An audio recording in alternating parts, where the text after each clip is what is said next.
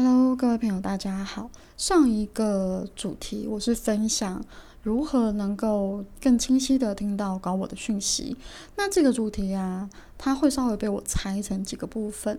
那上一个部分就是讲要观察自己的思维。那我这边再做一次复习，观察自己的思维，就是你要去观察你的脑中里面到底被注入了什么，让你深信不疑的信念。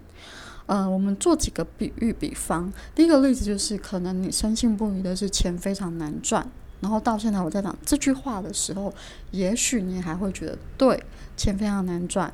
呃，我没有办法相信钱是好赚的。可是如果你有这样的信念，你不愿意放手的时候，你其实，在收取一些高我讯息的时候，你就会错失呃一些高我可能想要给你的一些方法，因为你不相信钱很好赚嘛。再来就是，你可能觉得我每一天就是一定要工作才会有钱，才会看到丰盛。我相信呃，就是你不相信丰盛会用其他方式进来，可能你不相信会中发票啦，不相信会中一些小奖啊等等之类，或是你不相信你想要的资源会自动送上门来。那如果你有这种信念的话，甚至根深蒂固的时候，其实很可惜的是你在收讯息。的时候，你也会没有办法去接受到宇宙要给你的一些小方法。那再来就是，还有有的人会说，呃，不吃饭就会饿死。那为什么会谈到这件事情？因为其实现在房间上已经有很多很多的断食啊、食气啊、吸光啊这些。如果你深信不疑，人体就一定要吃饭才会存活，那相对你也会没办法去呃进步。宇宙给你的任何讯息，刚我给你任何讯息，等等很多很多，所以你可以去观察看看，你内心里面深信不疑的那个信念是什么。那在做高我讯息读取，我觉得最困难，我自己的经验，我觉得最困难的一点是，因为你太深信不疑，所以你甚至根本不会发现这个是错误的。可是如果你能够长时间的去练习，跟你的高我。读取讯息的时候，其实高我会不断的透过各种的文字讯息经验，去让你发现这个念头、这个想法是错误的。所以这个时候你会松动你的信念，然后松动你的信念之后，你就会再收取更多更多的讯息。那在思维信念这边呢，我自己遇到比较多，我觉得人会碰到的瓶颈，比较像是。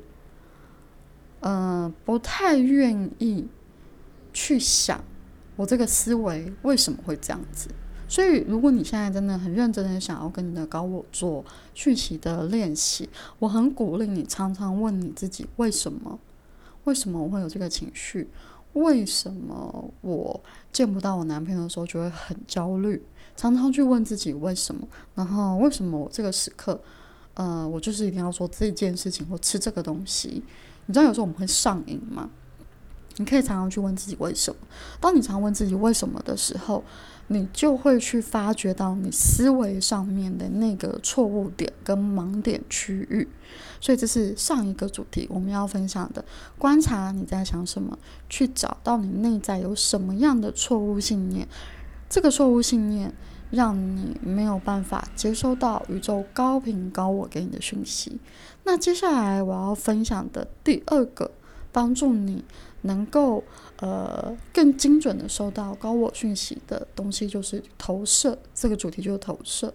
投射的意味就是呢，外面所有出现在你生命中的人事物，会引起你情绪的人事物，全部都是你的投射。那我讲一下什么意思。今天可能这一集会比较长一点，就是你可以去想，我们的眼睛长在这个位置，对不对？眼睛它只能向外看。你仔细去观察，你会发现我们其实很像在玩那一种带的 VR，VR 就是，嗯，如果不知道人，可能去查一下什么是 VR 游戏。带着 VR 的人，我们就像带 VR，然后再玩这场游戏。所以你会发现，我们没有办法看到自己的身体，除非你透过镜子。才有办法看到自己的身体跟脸嘛，所以我们看出去的所有的人事物，其实都是透过我们脑中的一个，我不一定我不一定讲的是正确的，因为毕竟我只能透过我所知的讯息去翻译出来。所以如果这边有讲错的人，然后纠正我也可以。我的感觉是我们像是透过我们的那个第三页，嗯，那个叫什么松果体吧，好像透过一种松果体的东西，还是什么，去投射出我们是外面所看到的世界。那其实我的高我有给我一个更有趣的画面，他给我画面是我们每一个人头上都带着一个泡泡，罩着一个泡泡，然后这个泡泡就是荧幕，然后这个泡泡。荧幕播放什么是透过我们内在那个头脑或是松果体的某些资讯，但我觉得是头脑，不是松果体，不好意思，是我们的头脑那些资讯。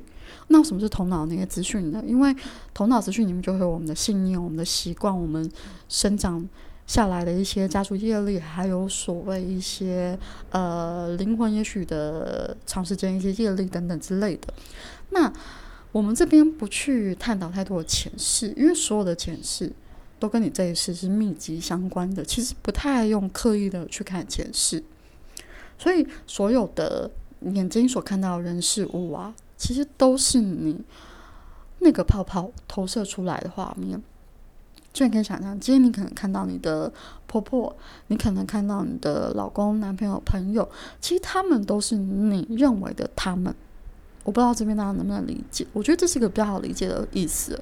他们都是你认为的他们，并不是真正的他们。所以，其实你等于是在用你的视角去看这个人。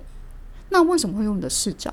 因为你的视角里面一定用你的信念、想法、认知、错误观点，甚至偏差的意识，那你就会投射出去在这个人身上。那为什么要一定要学会观察投射，以及要了解投射理论？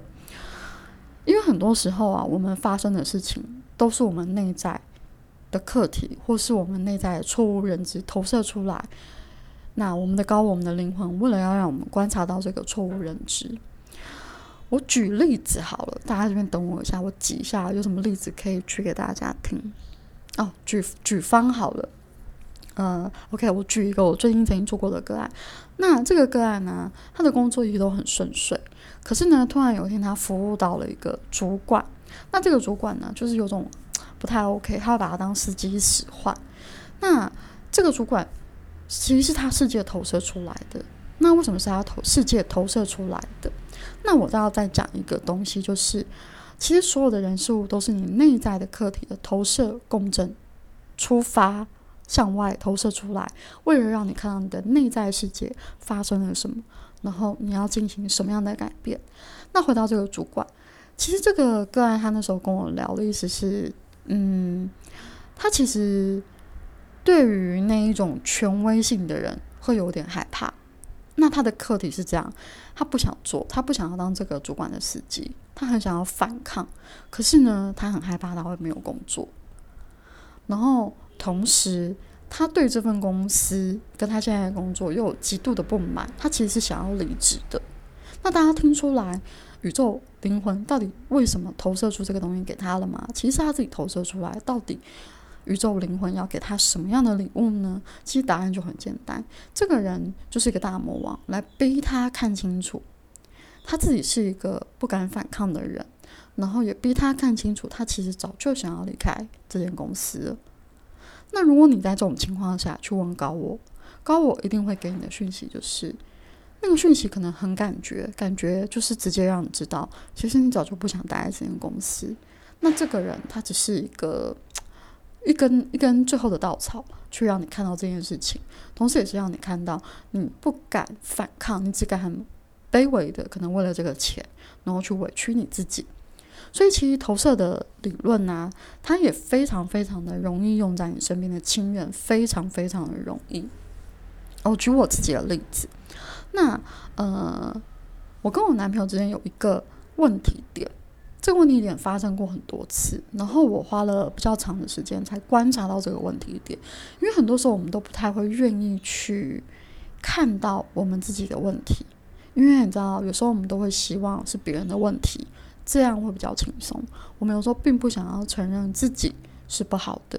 那那个问题就是，我的男朋友他有时候会，他是一个就是一个大拉拉的人，他讲话就会很直接。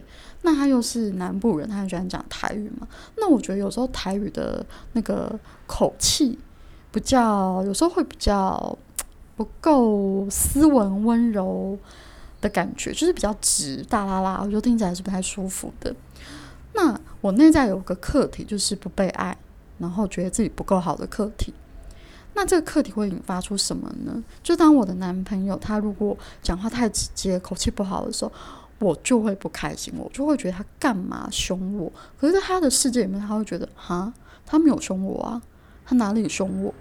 这是第一个。然后这个东西呢，我就一直去看哦，我知道我很没有价值，我知道我觉得我怕我自己不够好，所以我才会对他的口气这么敏感。可是这个东西他并没有真正找到很大的一个症结点，我就一直在找，一直在找。然后突然有一天，那一天我心情很不好。然后我对他的口气也不好。当我说出那个不好的口气那句话的时候，我突然赫然的感觉，诶，其实我也是这样对他诶。然后我的高我就有点像是 repeat，开始帮我回放。我就发现，其实我有时候对他的口气也不好。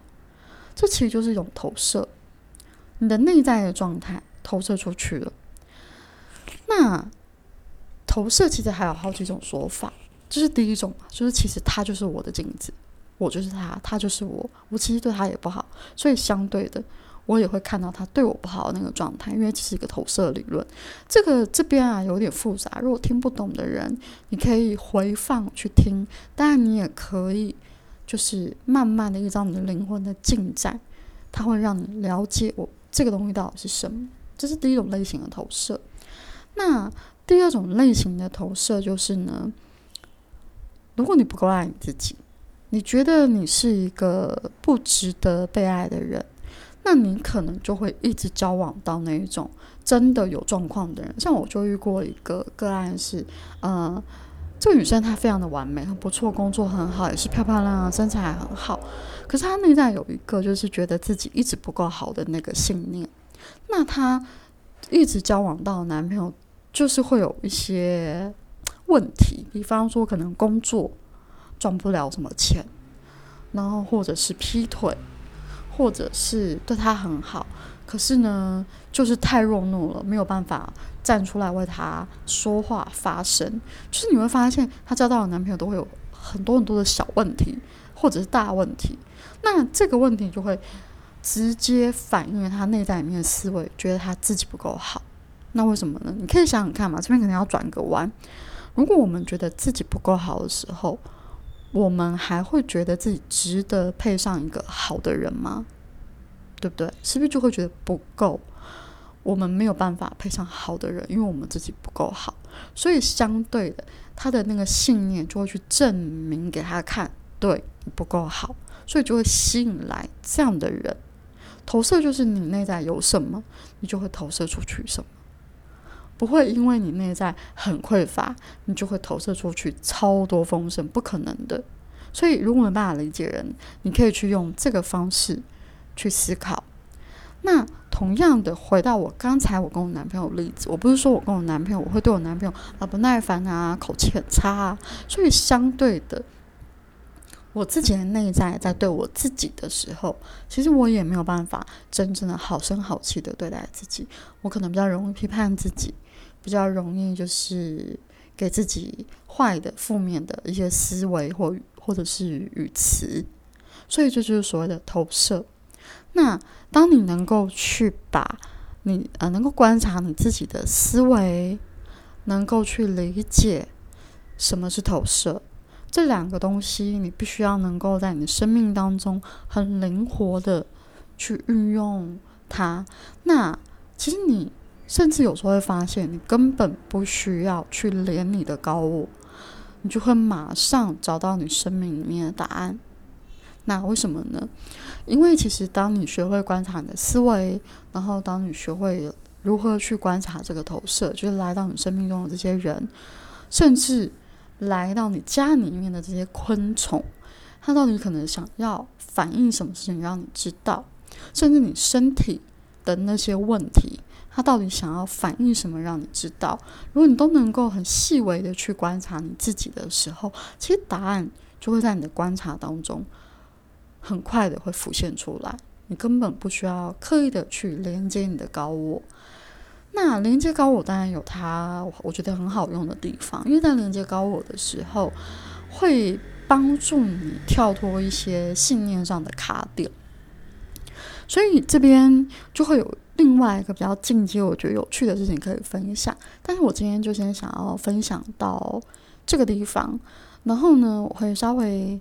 在这个主题结束之后呢，我会慢慢的再去整理出来。我觉得还有什么是我可能没有去注意或没分享到的地方，我会分享。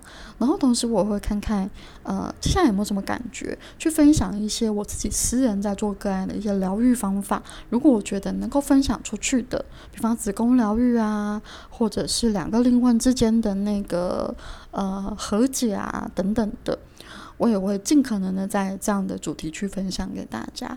那希望今天的这个主题能够让你们明白。那最后再啰嗦一下，就是切记你在进行高我连接的时候啊，如果你是不是很常进行连接的人，请你记得在每一次进行高我连接的时候，一定要做一个五分钟。或者是三分钟，或者你要做两分钟都可以的静心冥想。那如果你很喜欢我第一支的呃练习冥想，因为它很冗长嘛。如果你很喜欢，我觉得你也可以用我的那个冥想帮你做每一次的静心连接的动作。那下一次啊，我会再给大家一个比较快速的方法去做高我的连接。那今天这个就不先不分享。那我希望今天大家就是先消化我讲的。如果你能够在每一次要进行连接搞我之前，学会观察你的思维信念里面到底注入了什么，然后包含去了解一切外物，所有人事物都是投射，让你知道你发生了什么生命的课题，你自己没有观察的。这个先做好练习。然后再慢慢一层一层的去进行高的连接，你会发现你的讯息会越来越精准。那我今天就先分享到这里，谢谢大家。